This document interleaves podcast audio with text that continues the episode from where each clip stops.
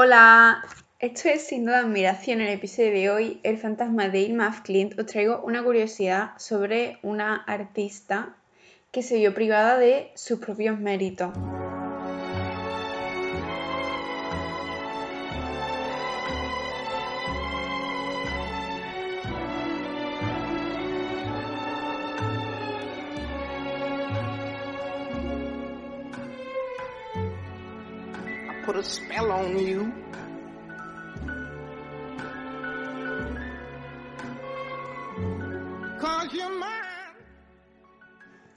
Bueno, eh, ¿qué tal vuestra semana? ¿Cómo, ¿Cómo, estáis? Yo la verdad es que eh, he pasado una semana bastante agradable. Tuve que echar la automatrícula para la universidad y eh, fue bastante desastroso, la verdad. Pero bueno, lo logré, lo conseguí me he matriculado en el tercer curso de Bellas Artes y estoy bastante contenta, la verdad.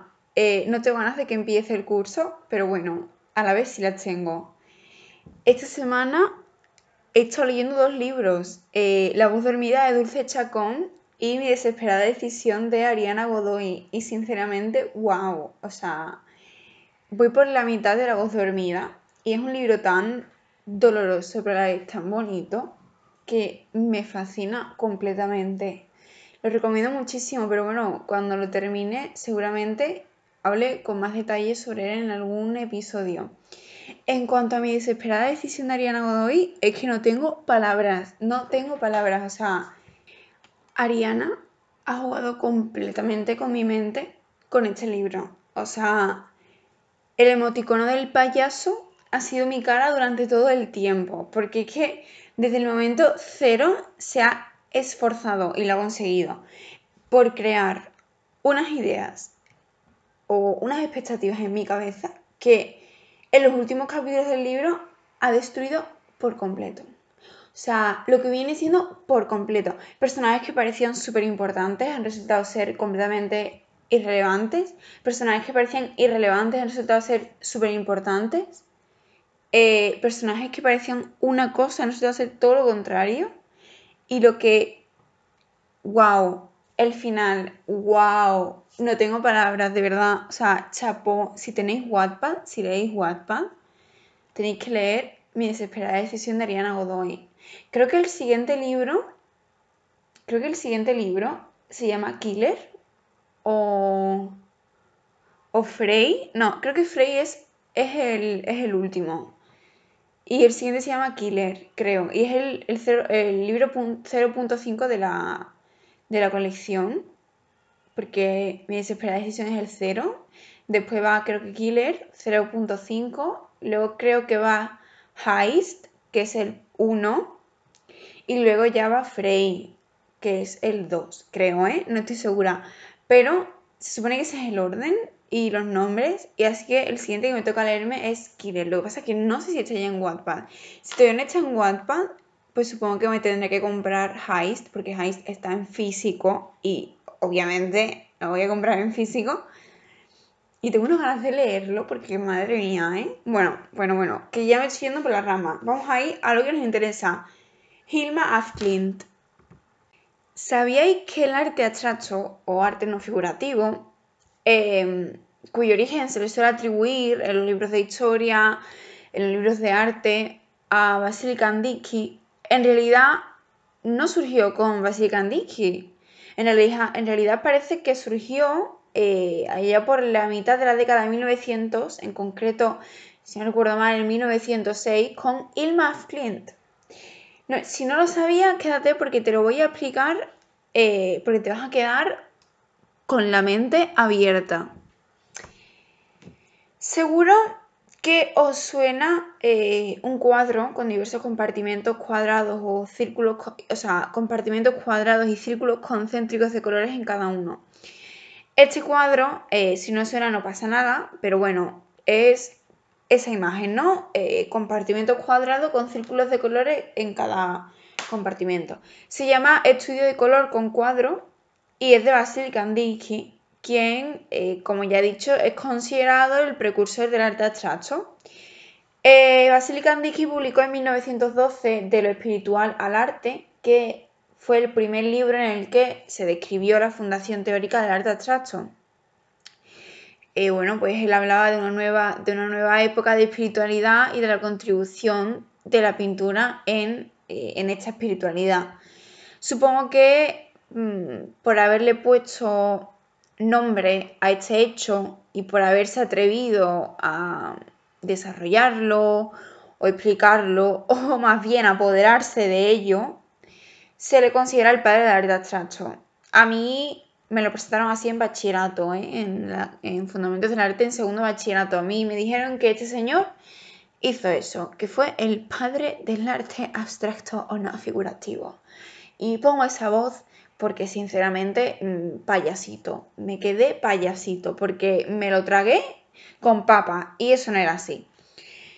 Porque sorpresa, es que lo único que hizo fue ponerle nombre sobre un papel a un planteamiento que ya había sido directamente demostrado y puesto en práctica por parte de la artista sueca Irma Klint, que hizo en 1906 su primera obra abstracta.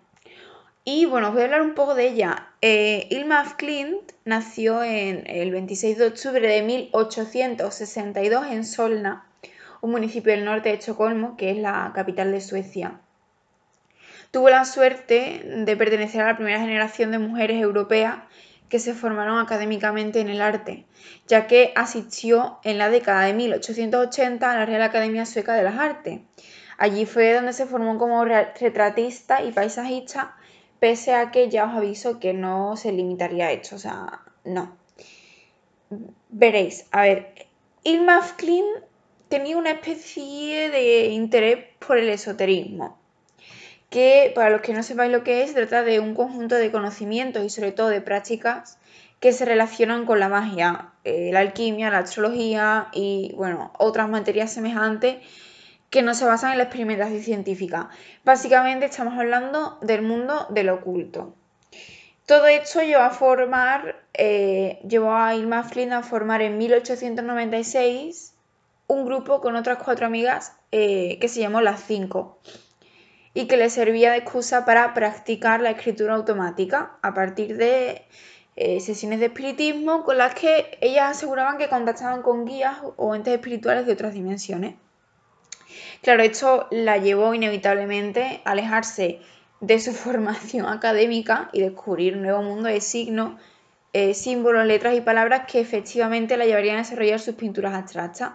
Este grupo eh, se reunía los viernes para sesiones de meditación y espiritismo en las que escribían de forma automática aquello que les transmitían los espíritus.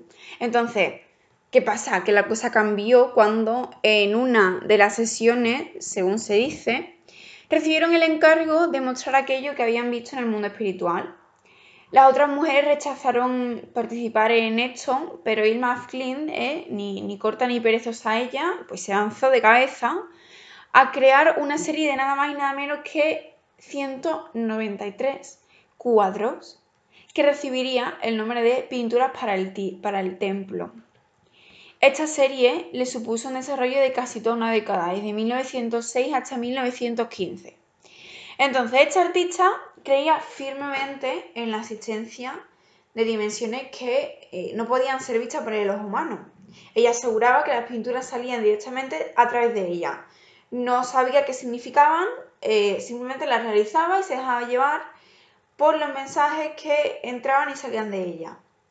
Cuando pintaba, entraba en un trance que le permitía comunicarse con su conciencia superior, eh, que no solo le transmitía los mensajes, sino que además guiaba su mano sobre el lienzo.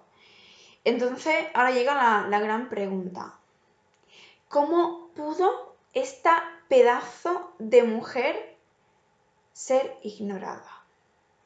Resulta que Clint solo permitía acceso a su obra a unos pocos elegidos y uno de esos elegidos fue Rudolf Steiner, un filósofo miembro, de, miembro destacado de la Sociedad Teosófica, que básicamente era una asociación y una hermandad fundada en 1875 y relacionada con la teosofía. Eh, y bueno, Rudolf Steiner se quedó totalmente sorprendido por ella, o sea, por su obra, pero le advirtió que no sería que no sería entendida y que debía eh, ocultarla hasta después de su muerte. Puede que fuese esto o puede que simplemente fuera cosa suya, pero al final Irma Clint eh, se llevó a sí misma a exigir que su obra no se hiciera pública hasta 20 años después de su muerte. La artista abandonó la pintura hacia 1925 para dedicarse exclusivamente a los estudios teosóficos y murió en un accidente el 21 de octubre de 1944. Su obra, queridos oyentes, no se hizo pública hasta 1800, 1986. Perdón, 1986. Si no recuerdo mal, eh, por parte de su hermana. Ilma Clint, que había pasado su vida pintando lo que los espíritus le transmitían, se transformó en un fantasma para el mundo del arte. Es irónico, o sea, un fantasma que hizo más por el arte de lo que muchos se atreven a admitir. Realizó más de mil trabajos entre pinturas y dibujos y se les puso en vida su obra temprana y figurativa, es decir, los paisajes y los retratos.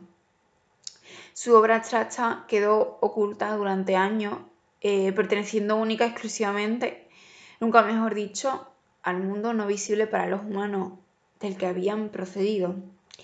Si no fuese por lo triste de esta historia, eh, que Irma Clint se viese privada del reconocimiento que merecía y que el mérito se lo llevase otro, diría que, bueno, que es hasta poético. Os recomiendo que echéis un vistazo a su obra, tiene otros cuadros y otras series como Los Días Mayores, que merecen ser admirados.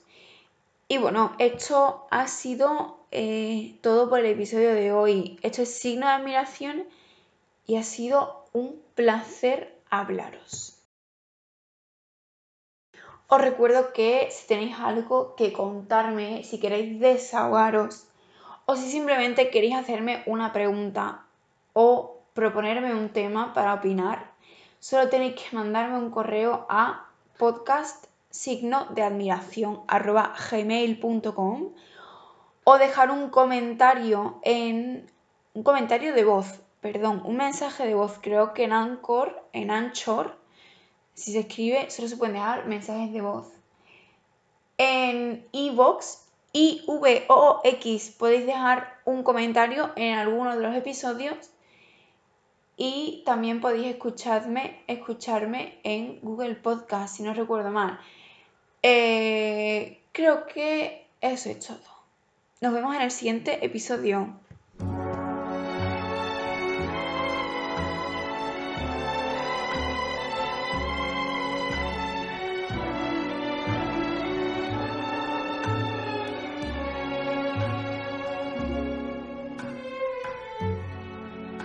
Put a spell on you.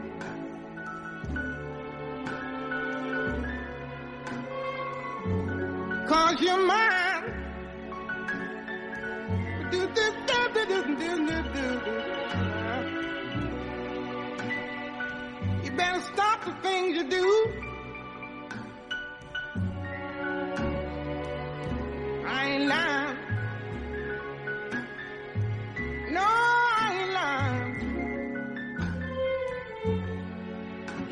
Can't stand it. You're running around.